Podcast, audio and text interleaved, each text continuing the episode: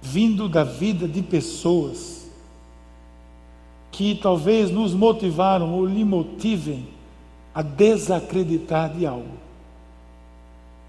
Uma decepção pessoal. Eu sei que marca muito a vida das pessoas.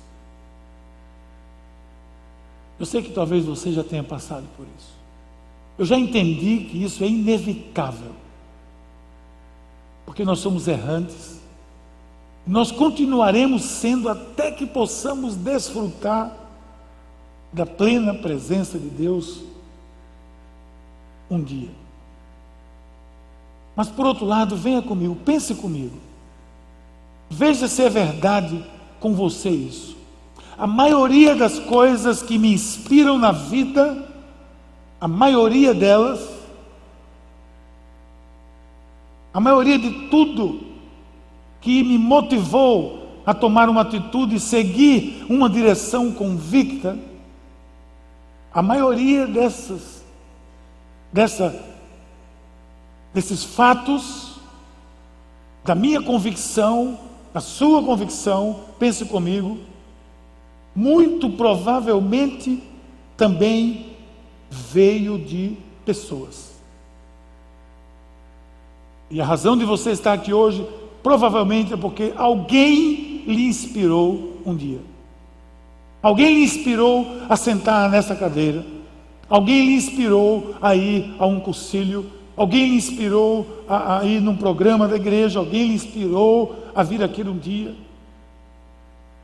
Ele diz, poxa, na vida dessa pessoa, Deus tem feito isso.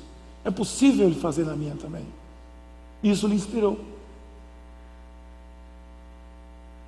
Super-heróis inspiraram na sua infância e a decepção veio quando você percebeu que você não, não podia voar. Lembra que você um dia botou uma roupa eu lembro que eu comprei uma roupa de Batman para o meu filho mais velho, Gabriel. E ele botou aquela roupa que tinha uma capa, ele vestiu o personagem e eu fiquei com medo. Ele vai querer voar. E a primeira coisa que eu fiz foi ensinar ele que ele não podia voar.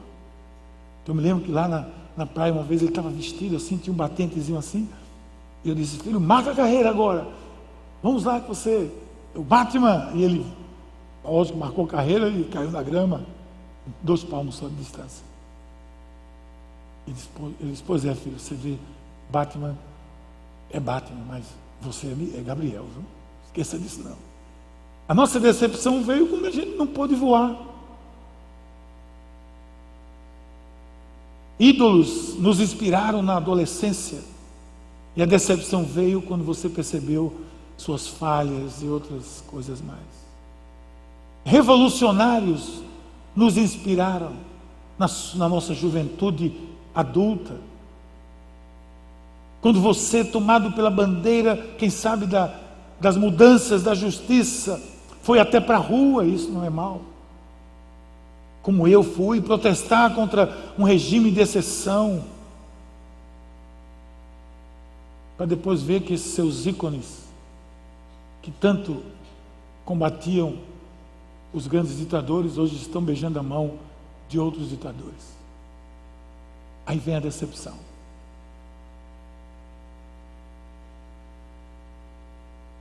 Mas o ser humano é uma criatura que aprende a superar. O ser humano tem juízo suficiente para avaliar que erros humanos sempre aconteceram e sempre acontecerão, e que isso não pode, não vai, não deve mudar a direção da minha esperança. Porque nessa série de mensagens que nós estamos pregando, chamada Inspire-se, hoje nós vamos refletir sobre pessoas que nos inspiram. Inspire-se em pessoas. É possível você se inspirar em pessoas. Não perca a esperança. Não ache que o mundo não presta mais porque tem gente que não presta. Não, não é assim. Existem pessoas que podem nos inspirar. E você sabe disso como eu comecei a dizer, muitas das coisas que você vive hoje, talvez que você vibre com elas, foi porque pessoas lhe inspiraram. Pessoas devem continuar nos inspirando porque nós temos muito mais exemplos a seguir do que exemplos a rejeitar. Eu tenho muito mais exemplos a seguir do que exemplos a rejeitar. E uma coisa importante é olhar na direção da pessoa certa, daqueles que têm o um exemplo para dar, e aí nós seguimos nos inspirando nelas. Desde que eu me tornei um cristão, eu também me tornei um admirador de cristãos, que com suas vidas me inspiram, me inspiravam e continuarão me inspirando a seguir. Eu tenho como prática, anualmente, no mínimo, eu ler uma biografia, normalmente de um cristão, ou de um grande líder, que me inspire. Eu começo o ano, todo ano eu começo o ano assim. Janeiro, férias, eu leio uma biografia. Sendo li a biografia, a vida de Nelson Mandela, que apesar de não confessar a fé cristã, tem uma, uma, uma, uma centena de atitudes e de fatos e de comportamentos que me inspiraram e me inspiram. O escritor de Hebreus parece que entendeu isso, não foi? Por isso que eu acho que foi Paulo que escreveu isso. Ninguém pode provar, mas ele tem o sotaque de Paulo, essa história. Ele entendeu muito bem isso, porque ele traz essa expressão que, que muito me motiva. Quando ele diz, portanto, já no capítulo 12, portanto nós, quando ele fala dessa galeria toda da fé, ele diz, portanto nós, também, pois que estamos rodeados de uma tão grande nuvem de testemunhas, deixemos todo o embaraço e o pecado que tão de perto nos rodeia e corramos com paciência na carreira que nos está proposta. Veja, isso é a cara de Paulo, gente. Veja o que ele diz. Ele podia estar escrevendo isso aos Filipenses, aos Tessalonicenses. Nós estamos rodeados de uma nuvem de testemunhas, ele dá uma série delas. E nós temos outras, nós temos mais do que eles. Porque somente o século XX gerou mais mártires para a igreja cristã do que toda a história do cristianismo. Nós temos uma nuvem de testemunhas. Ele diz: deixe todo o embaraço, deixe esses milindres, deixe essas coisas pequenas de lado e deixe o pecado que tão perto de você está e siga na, com paciência a carreira que está proposta. Qual é a carreira que está proposta para eu, para mim, que sou um cristão? Para você que é um cristão ou cristã? É seguir o propósito e a vontade de Deus. Mas essa é apenas parte de uma imensa, dessa imensa declaração que nós lemos aqui. E que eu acho bacana quando ele diz assim, e eu não tenho mais tempo de falar sobre Sansão, Jefté, não sei o que ele está citando. Não dá tempo para falar sobre os nomes das pessoas, os homens, as mulheres, as Anas, as Déboras, os Moisés e tantos outros que nos inspiram e no tempo moderno, e os Paulo e os Pedros e os pastores e líderes e evangelistas e mártires que hoje estão morrendo pela fé, que estão vendo suas igrejas serem explodidas e continuam firmes que estão celebrando um, um, momento na Nigéria, por exemplo, boa parte deles são da nossa igreja anglicana, e de repente chega um grupo de terroristas e joga uma bomba no meio deles. Agora, recentemente, essa semana no Iraque, mais uma igreja foi incendiada, uma igreja cristã. Esses são, são mártires, mas são pessoas que anônimas, que eu não conheço o nome, que não sei, que nunca vi, mas o fato deles estarem vivendo isso, são pessoas que me inspiram. Essa é a que chamamos a galeria da fé. Os heróis da fé. Que, claro, se acumula se for contabilizada toda a história. O exemplo dos mártires das catacumbas. Daqueles homens e mulheres que viveram escondidos nas catacumbas de Roma porque não podiam viver sua fé ao ar livre. O exemplo daqueles que deram sua, suas vidas no Coliseu louvando ao Senhor e sendo devorados pelos leões, não negando a Jesus. O exemplo dos cristãos que se levantaram contra a tirania da religião deturpada de Roma e morreram nas estacas e nas fogueiras. Inspira.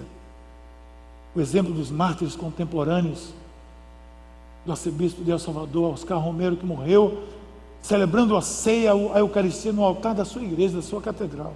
Foi assassinado. São homens, são mulheres, são exemplos para as nossas vidas.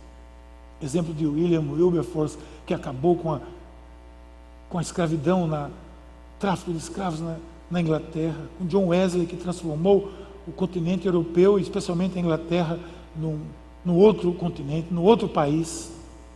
O exemplo de Martin Luther King Jr., que lutava contra o racismo, o absurdo do racismo, Desmond Tutu, que apesar de discordar de algumas coisas que ele disse, eu concordo com a atitude dele e é um exemplo para mim. De Zilda Arnes, que morreu naquele terremoto ali em, em, no Haiti, uma mulher que era líder da pastoral católica romana da, da criança no mundo todo, um, um ícone da fé. E tantos outros heróis que hoje se embrenham aí nos quatro cantos do mundo, dando suas vidas pela causa do Evangelho, da justiça e do amor de Deus. Ah, eu continuo tendo, sim, continuo tendo. E você tem motivos para ter o ser humano como referência de inspiração. Porque eles têm atitudes exemplares que me inspiram e que devem me inspirar e devem inspirar você a me mover para a vida. Então eu queria compartilhar com vocês apenas alguns exemplos de homens e mulheres da Bíblia que nos inspiram, da Bíblia Sagrada. Eu vou me deter aqui em alguns personagens bíblicos, porque o exemplo de atitudes são tantas que nós nunca pararíamos. Você viu o texto de Hebreus que vai se alongando. Mas algumas atitudes, por exemplo, a perseverança. Vamos nos mirar agora não nos fatos, mas nas atitudes diante dos fatos. Perseverança é uma atitude que eu e você precisamos fazer uso dela, talvez no nosso dia a dia. Se nós não tivermos perseverança, nós não vamos passar uma noite, em alguns casos, nós vamos, não vamos superar a virada da noite, a virada do dia. Se nós não perseverarmos, não é verdade? Perseverança é uma atitude que eu preciso. Se nós tivéssemos uma bolsinha assim, um, um saco onde a gente pudesse puxar uma, uma porçãozinha de perseverança, esse saco se esvaziaria logo, nós temos que repor o tempo todo, porque perseverança é algo que a gente precisa sempre. Mas isso não é verdade. Nós não temos essa, como dizia minha mãe, nós não temos esse bisaco. Como não tenho, eu olho para a vida de pessoas que me inspiram. E eu vejo aqui a vida de uma mulher na Bíblia Sagrada, eu vejo a vida de Ana, com a sua perseverança. Ana era uma mulher que não podia gerar filhos. E ela tinha dificuldades, ela não podia, ela era estéril. E naquela época tinha, o cara tinha lá duas, três esposas, e ela era a esposa do cidadão que não, que as outras mulheres tinham filhos e ela não tinha. E vivia humilhada, vivia as mulheres dizendo para ela, ah, você não tem filho. Mas ela era fiel ao Senhor. E diz o texto bíblico que ela ia para o santuário orar toda vez. Ela vivia orando e pedindo ao Senhor: Eu quero um filho, eu quero gerar um filho, eu quero gerar um filho. E a perseverança de Ana, o que é interessante nisso, é que a perseverança dela, presta atenção, não foi para o benefício dela apenas. Você vai perceber isso aqui na história.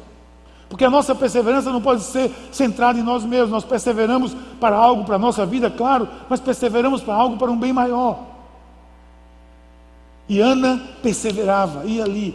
E o sacerdote a viu um dia e disse: Ela está bêbada. Porque ela orava com tanto fervor que tremia e os seus lábios se mexiam.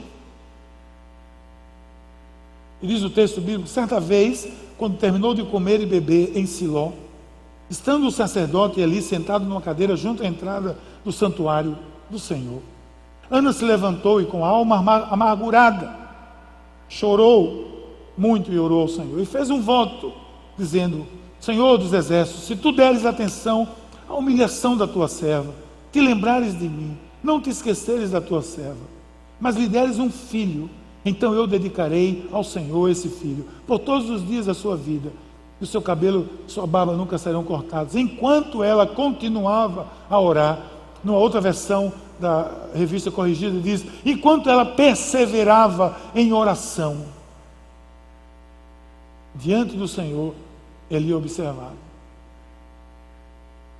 A palavra perseverança em oração muda um pouco o contexto, claro, porque não é só ela continuava em oração, Mas a palavra perseverava significava que ela era incessantemente, ela estava ali presente em oração.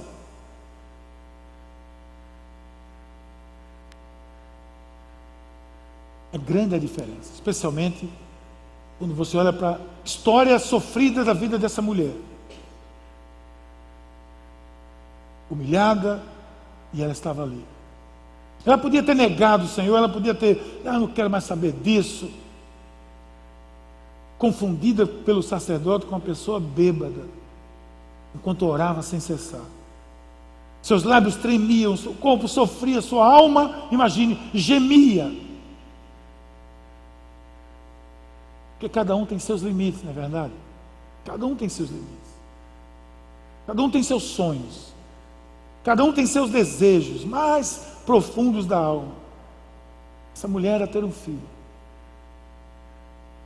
Não caia no erro de julgar o desejo ardente de uma pessoa. Não caia no erro de julgar o desejo ardente de uma mulher que tinha como seu maior desejo simplesmente ser mãe. Talvez o que anela o seu coração, talvez não seja a maternidade. Talvez até isso pareça algo muito simples de resolver. Mas nunca transfira o seu espírito para outras pessoas. Cada um de nós tem seus dramas, cada um de nós tem as nossas lutas, e todas elas, aos nossos olhos, requerem de nós muita perseverança. Eu olho para a minha vida e vejo em quantas coisas eu tive, tenho que me manter perseverando para seguir adiante, lúcido, Alguém disse que a perseverança é a mãe de todas as virtudes. E eu creio que isso faz um grande sentido. Porque Paulo apóstolo disse que ele disse algo que deve nos ajudar a nos mantermos perseverantes em tudo aquilo que perseguimos. Seja o propósito de Deus. Escrevendo aos Romanos no capítulo 5, veja na tela, ele diz: Não só isso, mas também nos gloriamos nas tribulações, porque sabemos que a tribulação produz perseverança, e a perseverança, um caráter aprovado, o caráter aprovado é esperança. A tribulação de Ana produziu nela não uma negação, mas produziu perseverança. Na mesma linha, Pedro escreve: Por isso mesmo, olha o que ele diz: empenhem-se para acrescentar à sua fé a virtude, a virtude o conhecimento, o conhecimento, o domínio próprio, o domínio próprio, a perseverança, a perseverança, a piedade, a piedade, etc, etc. Porque se essas qualidades existirem, diz ele, e estiverem crescendo na sua vida, elas impedirão que vocês, no conhecimento do nosso Senhor Jesus Cristo, sejam inoperantes e improdutivos. Que coisa bacana. Ou seja, se eu tenho esperança, eu não vou ser inoperante, eu não vou ser improdutivo. A minha vida vai gerar. E o exemplo é, é, são essas vidas que nós estamos vendo aqui hoje. Assim vai percebendo que a perseverança é um elo entre todos os caminhos. Você pode traçar muitas estratégias, mas ela vai ser sempre o elo que vai unir todas essas estratégias e caminhos que nos levam a colher fruto na nossa vida. E a vida e a atitude de Ana me ensinam e ainda mais me inspiram, porque também a sua perseverança gerou frutos. Qual foi o resultado da perseverança e da fidelidade dela? Olha o que diz o versículo 21 do capítulo 2, a seguinte da leitura. O Senhor foi bondoso com Ana, ela engravidou e deu à luz três filhos e duas filhas. Enquanto isso, isso que eu acho bacana. O Senhor foi bondoso com Ana, deu a ela à luz três filhos e duas filhas. De zero passou para seis. Cuidado com a sua oração. Enquanto isso, o menino Samuel crescia na presença do Senhor. Porque ela entregou Samuel para o serviço do Senhor, dedicou Samuel para a obra do Senhor. E o texto diz: enquanto ela criava os cinco frutos da perseverança dela, o outro fruto da fidelidade da perseverança era Samuel estava sendo criado aos pés do Senhor para ser o quê? Para ser o profeta que gerou, que profetizou, que abençoou a vida de, de, de Davi e que Davi veio a raiz de Jessé, que veio Jesus que nos salvou. Isso confirma a palavra de Jesus que é para minha e para a sua vida. Veja o que Jesus disse. Mas aquela semente que cair em boa terra são os que com coração bom, generoso, ouvem a palavra, retêm, dão fruto como? Com perseverança. Dão fruto como? Com perseverança. Ah, minha vida está dando fruto. Não. Essa semana eu conheci Jesus, estou andando, mas não acontece nada. Dão fruto com perseverança. Que você perseverou na sua vida, saiba, Deus está vendo isso muito de perto. Está difícil? Eu entendo. Eu sei o que é isso. Não falo de do alto, não. Eu falo porque eu sei o que é isso. Pode ser difícil, mas a palavra que eu tenho para você hoje é essa: inspire-se nessas pessoas e persevere.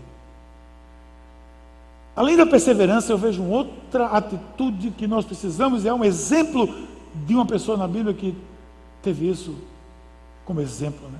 É Salomão, teve sabedoria. Muitas coisas se diz sobre a sabedoria.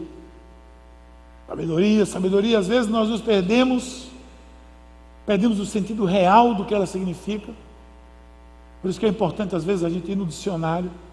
Quando eu vou no dicionário, eu vejo que sabedoria significa mais ou menos a totalidade dos conhecimentos adquiridos, mas essa segunda definição me chama mais atenção, que é a aplicação inteligente dos conhecimentos. E a conduta orientada por esse conhecimento, daquilo que é justo, verdadeiro, juízo de bom senso, etc. Por isso que Cícero, pensador romano, disse: não basta conquistar sabedoria, é preciso usá-la. Olha como ele é sábio. Ele vive lá na montanha e não fala com ninguém. O que adianta essa sabedoria?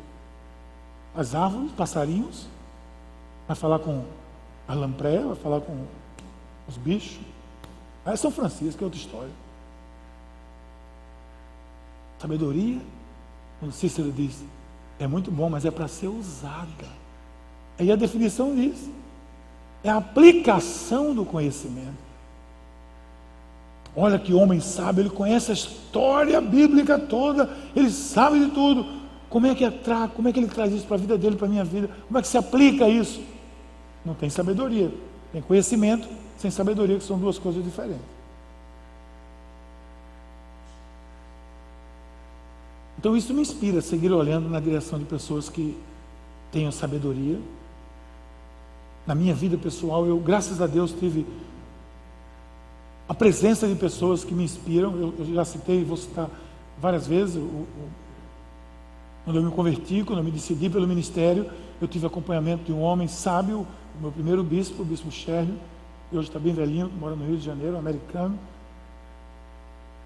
Era um homem simples, não tinha carisma no sentido popular nenhum. Ninguém não conheceu ele. Tinha carisma o bispo Serra apertava a mão da gente assim, ó, como vai? Era assim. Às vezes eu estava no telefone com ele, sim, bispo, e sim, bispo, e eu falando e aquele silêncio do outro lado. Mas o senhor está aí ainda, bispo? Pode continuar. Ou seja, escutava mais do que falava. Nunca me esqueço uma vez que eu estava no gabinete dele, ele tinha um hábito de ir no, no gabinete, né, botar o pé assim para cima, botava em cima do birô e ficava eu ficava falando com ele, eu era seminarista, e eu falei, falei, falei, falei. E eu falei, eu falei, e ele. Eu até pensava que ele estava dormindo. A certa altura ele disse, pare um pouquinho.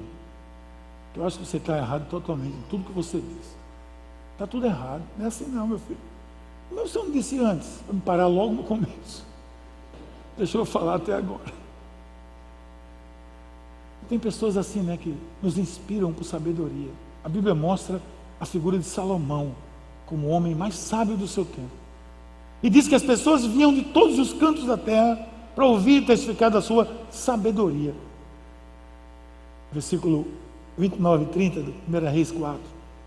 E deu Deus a Salomão sabedoria e muitíssimo entendimento e largueza de coração, como a areia que está na praia do mar. E era a sabedoria de Salomão maior do que a sabedoria de todos do Oriente e de toda a sabedoria dos egípcios. Olha os egípcios, sempre referindo porque era grande potência. Então, naquela direção que falamos no início, que nos inspiram As pessoas que nos inspiram também falham.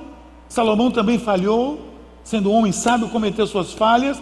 Provavelmente, sabe quando ele cometeu falhas? Quando não usou a sabedoria. E é tanta, mas em algum momento ele não usou. Está registrado as falhas dele. No fim da sua vida, ele pediu a morte de uma pessoa. Não teve sabedoria. Que ninguém deve pedir a morte de ninguém. Mas ele foi sábio ao ponto das pessoas, de todo mundo irem lá. Um episódio muito conhecido da sua vida, está lá no, no, livro de Reis, capítulo 3. Muitos de vocês conhecem, o mundo todo conhece. Hoje, foi quando aquelas duas mulheres chegaram diante dele, lembra? Lembra não, né? Que vocês estavam lá, nem eu. Lembra do texto?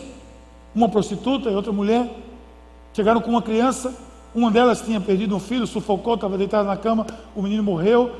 E de noite, não, esse aqui é o meu, é o meu, é o meu, é o teu, aquela briga, leva para Salomão. E elas chegam com o filho diante de Salomão. Uma dizia, esse é meu, é meu, tenho certeza, esse é meu, é meu. E não tinha DNA para provar. Não tinha DNA, mas tinha sabedoria de Salomão. Ele não tem problema. Vamos resolver isso aqui. Vamos fazer o seguinte, trocando em miúdos, foi assim. Traga a faca, o facão aí. Vamos partir ele no meio, pode partir ele no meio, parte ele no meio, dá metade para cada uma. Está satisfeita? E a mãe verdadeira disse: Não, não faça isso, deixa que o menino viva. Mas Salomão disse: Pode levar o filho. Que a outra disse: Parta mesmo. Por quê? Porque não era dela. A que era mãe disse: Não, pode deixar ela levar. E Salomão, na sua sabedoria, disse: Dê, dê a criança para ela. São gestos. A Bíblia dá tanta ênfase à sabedoria, são tantas as passagens que, na maioria delas, vai na direção da necessidade. O provérbio diz assim: o conselho da sabedoria é: procure estar, procure obter sabedoria, use tudo que você, que você possui para obter entendimento. Ora, se, se, a demanda é tão grande de sabedoria, é tão inquestionável na vida, por que nós resistimos ao conselho do sábio? Porque tantas vezes vem o conselho de, um, de alguém, e que você sabe que é um conselho de um sábio, que a Bíblia diz, escuta o conselho do sábio. Porque na nossa ingênua experiência nós tentamos nos fazer sábios pelos nossos próprios entendimentos. E uma, existem várias maneiras de adquirir sabedoria, mas uma delas, a principal delas, começa com uma atitude de humildade, o reconhecimento que eu ainda não compreendi tudo, que eu não tenho a totalidade das coisas. Aí eu preciso de conselhos, por exemplo. Aí o insano, o nécio, que a Bíblia usa delicadamente para chamar de burro, o nécio diz assim: se conselho fosse bom, não era de graça. Nunca repita isso na sua vida. Nunca repita isso. Porque é da multidão de conselhos que vem a sabedoria. E a Bíblia nos recomenda a não somente aconselhar, como ouvir conselhos. Claro que você vai colocar uma balança da, do, do bom senso e da razão, mas o conselho é algo bíblico e importante para a nossa vida. Conselho é amigo da sabedoria. Escute pessoas que já caminharam uma milha mais do que você. Conheça a história de pessoas que mostram discernimento, que aprenda com elas. De alguma forma elas vão lhe ensinar. Não espere os cabelos brancos para adquirir sabedoria. Eles vai chegar um pouco mais os cabelos brancos, eu já percebi isso. Mas busque-a. É ela que vai ajudar você nos momentos duvidosos. É ela que vai direcionar as suas atitudes. Eu me inspiro em pessoas sábias elas me guiam, elas me ajudam. Salomão, em todos esses episódios, esses episódios aí, mostrou sabedoria e deixou escrito tanta coisa. Leia o livro de Eclesiastes. Veja como a sabedoria se revela.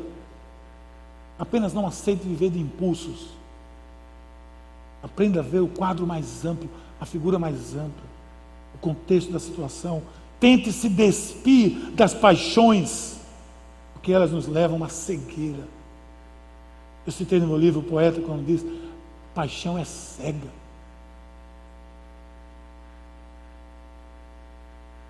Então, esses exemplos de Salomão, de Paulo, de Barnabé, de Samuel, de Débora, de Doca, de, de tantas pessoas na Bíblia que fizeram uso de sabedoria e as suas vidas são exemplos para todos nós. Agora, despreze a sabedoria e você estará desprezando a vida. O temor do Senhor é o princípio do conhecimento, mas os insensatos desprezam sabedoria. E ainda me inspira outra coisa, me inspira o exemplo de pessoas. Eu me inspiro, por exemplo, no exemplo de Timóteo, filho na fé, querido do apóstolo Paulo. Timóteo, para mim, é um exemplo que eu devo seguir.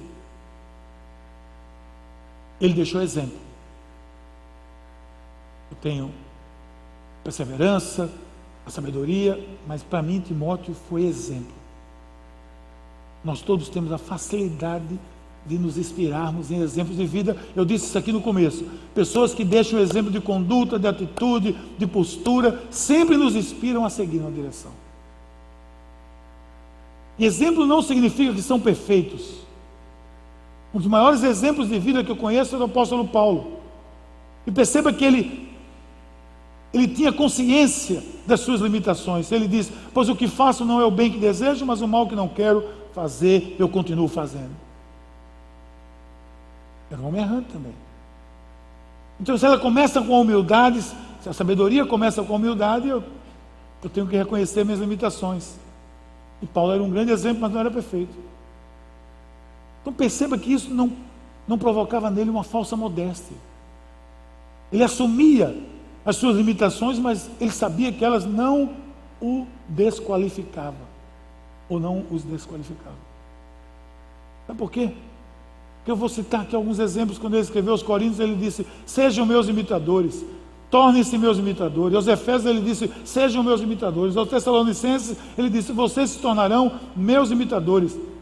De novo aos Tessalonicenses, mais na frente ele disse: siga meu exemplo. Aos Filipenses ele disse: sigam unidos o meu exemplo. Aos Hebreus, se foi ele que escreveu, ele disse: lembre-se dos seus líderes que lhe falaram a palavra de Deus, observem bem o resultado da vida que tiveram e imitem a sua atitude.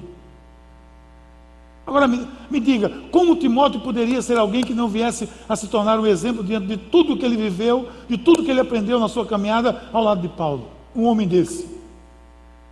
Significa que eu preciso estar caminhando junto de quem tem algo para me dar em termos de conhecimento, sabedoria. Isso é importante ter alguém que lhe oriente. Esse homem tinha um exemplo.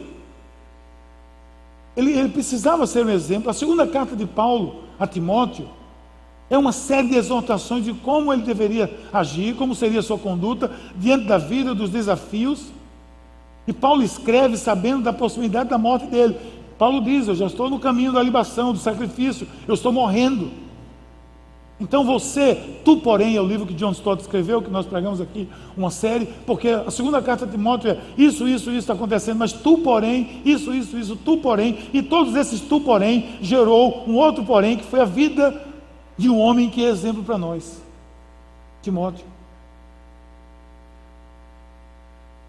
Retenha com fé, Paulo diz, e amor em Cristo Jesus, o modelo da sã doutrina que você ouviu de mim. Suporte comigo os sofrimentos como um bom soldado de Cristo. E ele entendeu isso muito bem, porque ele não largou da companhia de Paulo. Muito provavelmente até o dia da sua morte ele devia estar ali. Isso é ser exemplo, isso inclui fidelidade, é um exemplo para nós. Timóteo foi um exemplo de fidelidade. Você é fiel em sua vida, em sua família, com seus líderes. Você é fiel, eu faço essa pergunta. Se não for, reveja a sua postura, tome a direção da fidelidade, porque ela vai levar você para onde Deus quer lhe levar. Ao passo que a deslealdade e a infidelidade vai levar você para onde Satanás quer lhe levar. Timóteo foi exemplo de uma família que se rendeu a Jesus. Porque mesmo quando um dos seus pais não era crente, o pai dele era um grego, não era crente. Eu sei que é mais difícil um lar dividido, mas Timóteo é o exemplo de que pode dar certo. Filho de uma judia, crente, com um grego, aprendeu a fé da sua avó Lloyd e de sua mãe Eunice. Foi o grande cooperador de Paulo na pregação do Evangelho. Deu uma lida rápida, uma lidinha rápida. Faça uma busca na sua concordância com a palavra Timóteo. Sabe o que vai acontecer na maioria das vezes? Você vai encontrar esse homem, sabe aonde? Você vai encontrar esse homem ao lado de Paulo, andando com Paulo. Você vai encontrar esse homem sofrendo com Paulo, anunciando com Paulo. Você vai encontrar esse homem ao lado dele o tempo todo. A maioria das vezes vai ser ele junto de Paulo. Porque ele é um exemplo para nós.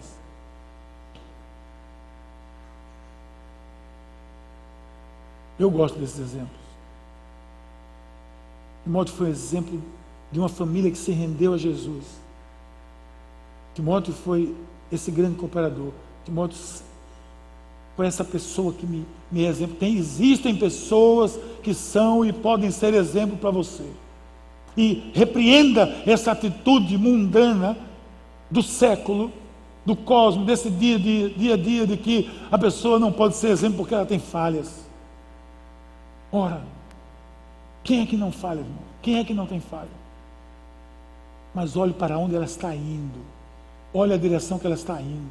Olhe o exemplo que ela está dando na perseverança dela, na sabedoria dela. E aí ela será, ela será exemplo para você. E nas falhas, você ora por ela e ajuda ela.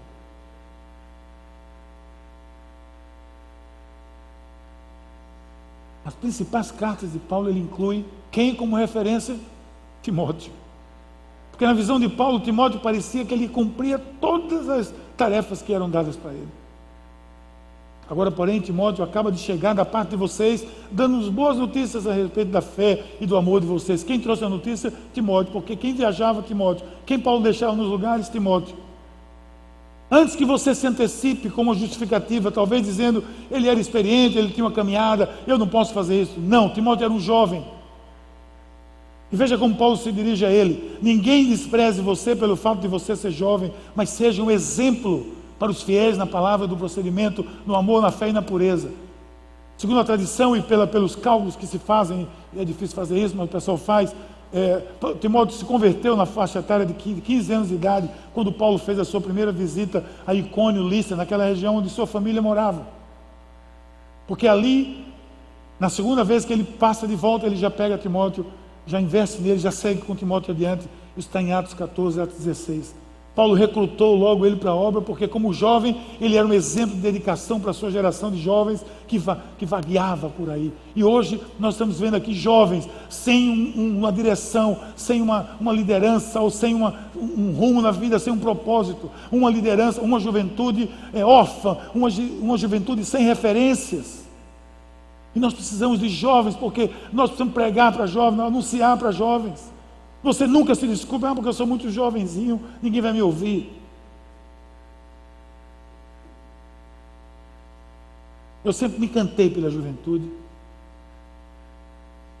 Eu fui pastor de jovens por muitos anos.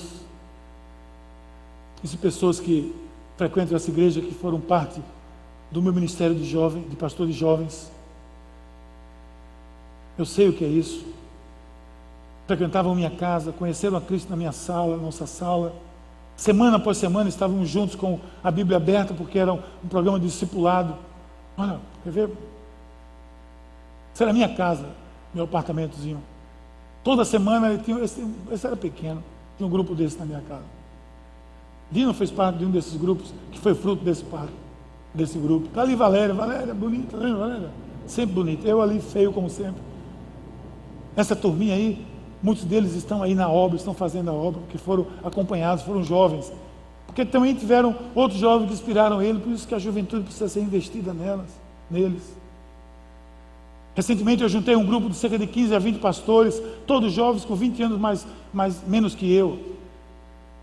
E eu disse para eles: preguem para a sua geração. Investir na sua geração. Porque é essa geração que vai fazer a diferença. Eu clamo a Deus que nos dê jovens, jovens que amem a Deus como Timóteo, que queiram servir como Timóteo, que sejam apaixonados por Jesus como Timóteo, que amem a sua geração como Timóteo. Eu peço a vocês que não são tão jovens como eu, que invistam em Timóteos, que gastem tempos com Timóteo, que peça a Deus, Deus nos dê Timóteos. Dá-nos Timóteos, Senhor. Porque são eles que vão levar isso adiante. Muito a dizer, pouco tempo, eu tenho ainda uma outra pessoa na Bíblia que me inspira muito. Mas tem pessoas que estão longe da Bíblia, nas histórias bíblicas, como essas pessoas, como vocês aqui. Eu quero chamar aqui, vem cá, por favor, vocês. Essas pessoas me inspiram. Vem cá, Márcio. Você sabe o que um grupo de células fez ontem? Ontem foi sábado. Não sei onde você estava nesse sábado. Eu estava no aniversário, fiz uma visita. Sabe onde é que eles, que eles fizeram? Eles passaram 21 dias jejuando. Fizeram uma estratégia de evangelismo na vizinhança. Prédios. Saíram batendo de porta em porta. Na rua, saíram batendo de casa em casa. Anunciar o evangelho, oferecer uma palavra, uma oração, um presente e um convite.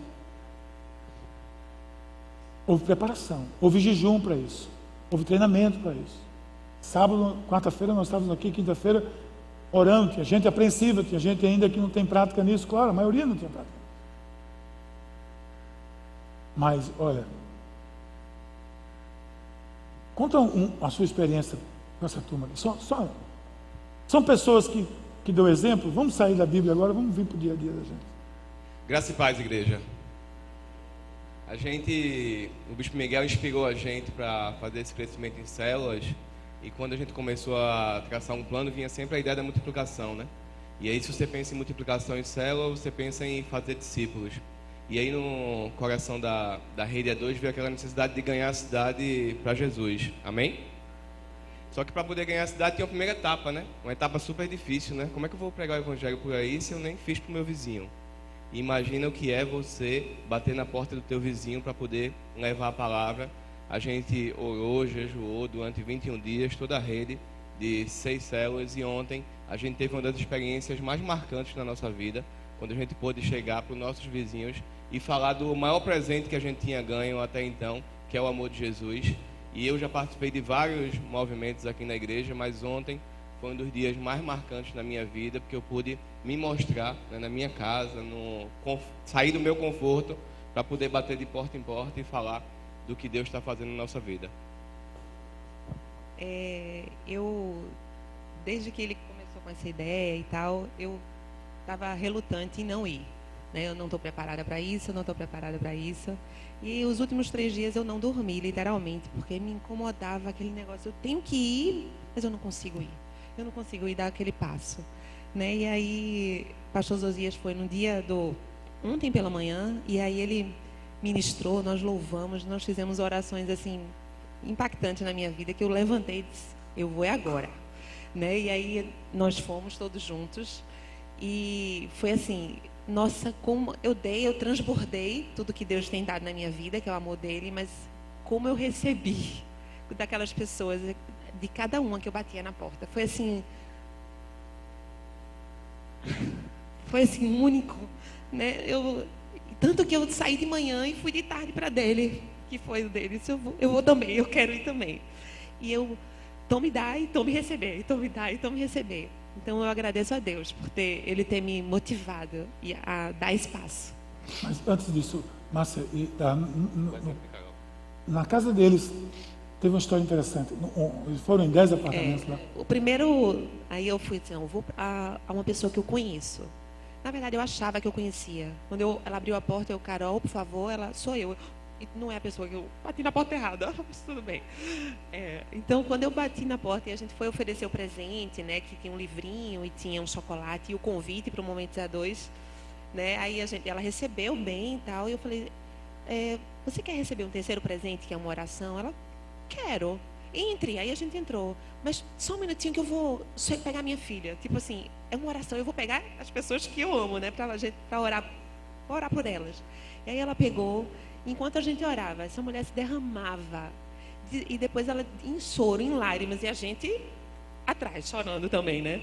E aí ela, como eu estava precisando disso, como a minha vida estava precisando disso, muito obrigada. E ela mandou um WhatsApp para mim, porque a gente já deixou contato e tal. E ela, Márcia, eu quero participar desse encontro. Muito obrigada. Deus tocou imensamente no meu coração. Amém. Então, Amém. Né? Aleluia. E aí, Márcio estava lá em casa. Graça e paz, igreja. E aí, à tarde, foi lá em casa, né? Também a gente participou do mesmo processo, fizemos uma oração, com louvor e fizemos um censo rapidamente lá no, com o porteiro, né? Quem é casado, quem não é, quem tem filho, quem é solteiro, até para otimizar as visitas, a estratégia. E aí fomos visitando. Na, na primeira casa que, que fomos, bispo, é, nos recebeu muito bem. E quando nós é, apresentamos o terceiro presente, ele pediu que todos nós entrássemos. Márcio Júnior entrou logo no sofá, já se sentou e tudo. As crianças também foram acompanhando. E ao final é, de nossa oração, ele agradeceu muito, nos abraçou e disse: Eu sinto um cheiro tão bom, um cheiro diferente. E a gente tem certeza que era o cheiro de Jesus Cristo. E nós voltamos para casa para nos recompor, tomar uma aguinha, porque era muita emoção. E aí nós fomos a uma, uma segunda casa. E lá chegando, primeiro, todo mundo ficou olhando de fora assim pra gente, achando estranho. Eu digo, eu sou o vizinho do 302. Aí o cara, é, então, tudo bem? Né? E nós apresentamos os presentes e no terceiro presente, onde a gente ofereceu, não é? perguntamos se podia orar por eles. Eles, por favor, entrem. E já tinha uma senhora com os olhos cheios de lágrimas dentro de casa. Ela começou a dizer: É Deus, é Deus. E a gente sem entender no que é estava acontecendo, ela disse assim: "Vocês podem esperar um pouco, porque a minha neta, ela está subindo. Ela acabou de fazer a sexta, sétima cirurgia né, na cabeça. Ela está em estado terminal. E foi Deus que mandou vocês aqui. Vocês podem esperar? Digo, lógico, vamos esperar. E com 30 segundos a criança chegou, é, já não enxerga mais, né? E nós oramos pela criança, pelaquela família. E, bispo, a gente entendeu ali que o Senhor se fez presente. E Ele mostrou para aquela família que, por mais que eles estivessem passando por um momento de dificuldade, Jesus nunca abandona. E Amém. naquele momento Amém. Ele levou uma palavra de conforto para aquela família. Aleluia. Amém? Graças a Deus. O que aconteceu? Obrigado, gente. Deus abençoe vocês. O que aconteceu aqui foi que essas pessoas foram anjos de Deus nessas casas. E essas pessoas que receberam nunca esperavam que iam receber anjos nas suas casas. E gente assim me inspira, sabe vieram agora? Eles não estão no curso, estão saindo já, vão embora.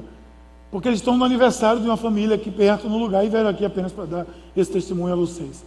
Então, gente, não é só Salomão, não é só Timóteo, não é só Paulo, não são essas pessoas que me inspiram. Gente assim como vocês me inspiram também, inspiram vocês e devem inspirar vocês.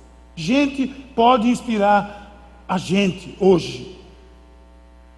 Mas eu não tenho, eu tenho tanta, tantas pessoas para dizer aqui e não tenho tempo para isso, que eu quero apenas fechar com um, um outro homem que eu quero apenas registrar aqui, porque eu não teria tempo para dizer tudo o que esse homem fez e faz até hoje na vida da igreja, na vida do povo de Deus, que é um homem chamado Paulo. Eu sou um admirador desse homem, claro que sou. Uma das coisas que me encanta nesse homem é o seu legado. E nós devemos nos inspirar em pessoas que nos deixem, que tenham deixado legado, para que nós também possamos deixar um legado. Parece que eu estou vendo Paulo escrevendo para Timóteo, percebendo o seu sacrifício chegando à sua morte, estava próxima, quase como quem passa um bastão, ele diz: Pois Deus não nos deu um espírito de covardia, mas de poder, de amor e de equilíbrio. Depois ele diz em seguida, no versículo 14: Quanto ao bom depósito, guarde-o por meio do Espírito Santo que habita em você. E por fim, lá na frente, ele diz: Combati o bom combate, terminei a carreira, a corrida, guardei a fé. Isso é o momento final desse gigante, desse imenso ícone da fé cristã. Um dos maiores legados de Paulo foi ter treinado Timóteo. Um dos maiores legados de Paulo foi ter treinado Timóteo, deixar ele encarregado da obra. E assim ele, essa obra foi chegando até nós hoje. O legado desse homem é impossível nós aqui avaliarmos. O legado dele não pode ser mensurado. Ele foi o apóstolo dos gentios, ele que levou o evangelho aonde o evangelho não chegaria pelas mãos dos judeus, simplesmente. Existe uma corrente contemporânea de judeus, de teólogos judeus, que diz que Paulo estragou tudo. Que Paulo deturpou a fé cristã e espalhou ela pelo mundo deturpada. Eu compreendo o que eles dizem, porque Paulo era judeu, né?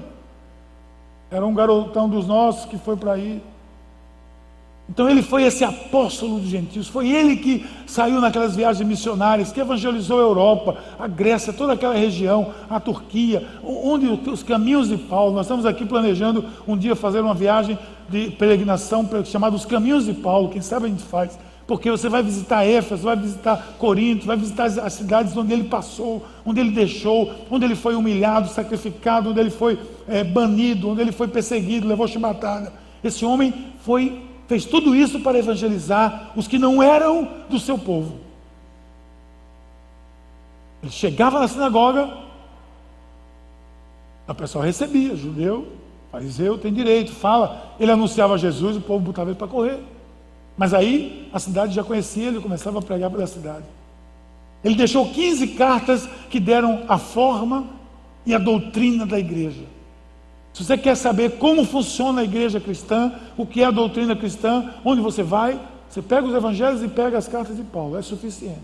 E algumas delas são suficientes. Porque ele organizou, ele sistematizou toda a teologia cristã que está posta hoje para nós. 15, 15 cartas conhecidas, né? que deve ter muitas outras que nós não conhecemos. Eu, eu acho que o apóstolo Paulo, é um, ele, o legado dele é o exemplo das principais virtudes que eu e que você buscamos todos os dias na nossa vida. Quer ver? Perseverança, coragem, fé, esperança, resiliência, honestidade, sinceridade, amor pela causa, amor pelas pessoas que o rejeitaram. Porque Paulo, quando escreve a segunda carta aos Coríntios, ele está ele está bajulando os coríntios que o rejeitaram. Ele está dizendo: Eu amo vocês. E o pessoal dizendo: Manda uma carta, traga uma carta de, de recomendação. E ele diz: A minha carta são vocês. Vocês são a minha carta. Esse homem recebeu essas pancadas da igreja de Coríntios, ele devolve com amor. O meu coração arde por vocês, Coríntios. Isso é, é legado para nós. E ele, por fim, deixou o exemplo de como e quando combater o bom combate. Como? Com sabedoria, combater o bom combate. Algum momento que ele estava sendo preso, ele disse: Eu sou romano, quero ser julgado por Roma. Foi-se embora, ninguém podia mais pegar ele. Ele foi, e nesse caminho dele para Roma, ele estava em Cesareia, ele estava em outra cidade, foi preso. E ele teve ousadia e pregou para Agripa, para Festo, para Félix governantes lá da Judéia na época. Se você ler o capítulo 25, capítulo 26 de Atos, e vai perceber o diálogo que ele travava com esses homens. Ele não tinha tempo para perder. Esse é um legado de que a ousadia associada com sabedoria é infalível. Ao passo que a ousadia sem sabedoria é fatal. Tem um diálogo aqui que ele trava, que me chama a atenção quando, no meio da, da conversa dele em Atos 26, o rei Agripa disse a Paulo: Você acha que em tão pouco tempo você vai me convencer já a ser cristão? Paulo está pregando para o rei, está preso. E ele responde: Em pouco ou em muito tempo, eu peço a Deus que não apenas você, tu, mas todos os que hoje me ouvem se tornem como eu. Olha essas algemas aqui. Não sejam presos, ele diz, mas sejam livres em Cristo. E por essas coisas que, que uma corrente judaica disse que ele é um, deturpou a história. Agora me permita encerrar essa palavra hoje com uma afirmação e com uma indagação. Aqui vai a afirmação. Eu não conheço ninguém e provavelmente nunca vou conhecer uma pessoa que afirme não desejar deixar um legado, deixar um exemplo para outra geração. Não conheço um pai que eu não tenho nada para deixar para os filhos, não quero deixar nada não. De uma forma ou de outra, todos querem deixar algo. Seja uma boa imagem, um bom nome, às vezes uma grande herança material. Quero que se lembre de mim, por isso ou por aquilo. Alguém verdadeiro não negaria isso. Eu não nego, é fato. E aqui vai a indagação. Que legado você quer deixar para a próxima geração? O que inspira você? Agora em agosto eu vou um compromisso para a igreja lá no sul, em Londrina, com Valéria. E no meio, na volta, eu vou passar no Rio de Janeiro. Para quê? Apenas para ver, conversar um pouquinho com essa pessoa que eu acabei de citar aqui, o meu bispo Sherry. Está muito velhinho, está fraco, mas ainda está firme, na igreja, todo domingo, vestido de bispo, pregando. Eu vou levar Gabriel comigo, Gabriel vai se encontrar comigo lá. Eu quero que Gabriel veja como é que a gente faz as coisas. Quero que ele veja que e aprenda que tributo a gente paga a quem merece honra, a gente dá a quem honra. Eu gostaria e quero deixar um legado para a próxima geração. Na realidade, eu tenho me esforçado para que isso venha acontecer. Eu quero deixar um legado que me de quem me, me inspirou a perseverar, de quem foi sábio, de quem foi exemplo. É a única maneira de conseguir isso. Entenda, é vivendo aos pés de Jesus e levando outros a viver os seus passos. Eu já entendi e cortejo fúnebre não inclui caminhão de mudança. Que os tesouros da terra, segundo Jesus diz, a traça e a ferrugem vão destruir e os ladrões podem roubar. Eu quero deixar um legado, eu quero que você se inspire em pessoas para deixar um legado que possa transformar esse mundo. Eu quero orar por você para que você se inspire em exemplos e arda em você o desejo de deixar um legado que faça diferença para o reino de Deus. Feche seus olhos, vamos orar. Pai amado, Pai querido, muito obrigado pelos exemplos, Senhor, que nós vimos aqui, pelos exemplos que nós temos visto de como as coisas acontecem com pessoas. Como pessoas deixam, Pai, nós oramos e pedimos que nós sejamos também essas pessoas. Somos essas pessoas que deixam um exemplo, que deixam exemplo de sabedoria, de perseverança, que deixam um legado para essa próxima geração. Que não passemos por aqui, Senhor, desapercebidamente. Que a nossa vida possa ser um marco na vida de alguém, de alguém que seja, de uma pessoa. Mas que nós não vivamos por viver, que nós vivamos para o outro, para o próximo, para ti acima de tudo. É isso que nós queremos no nome de Jesus. Amém, Senhor.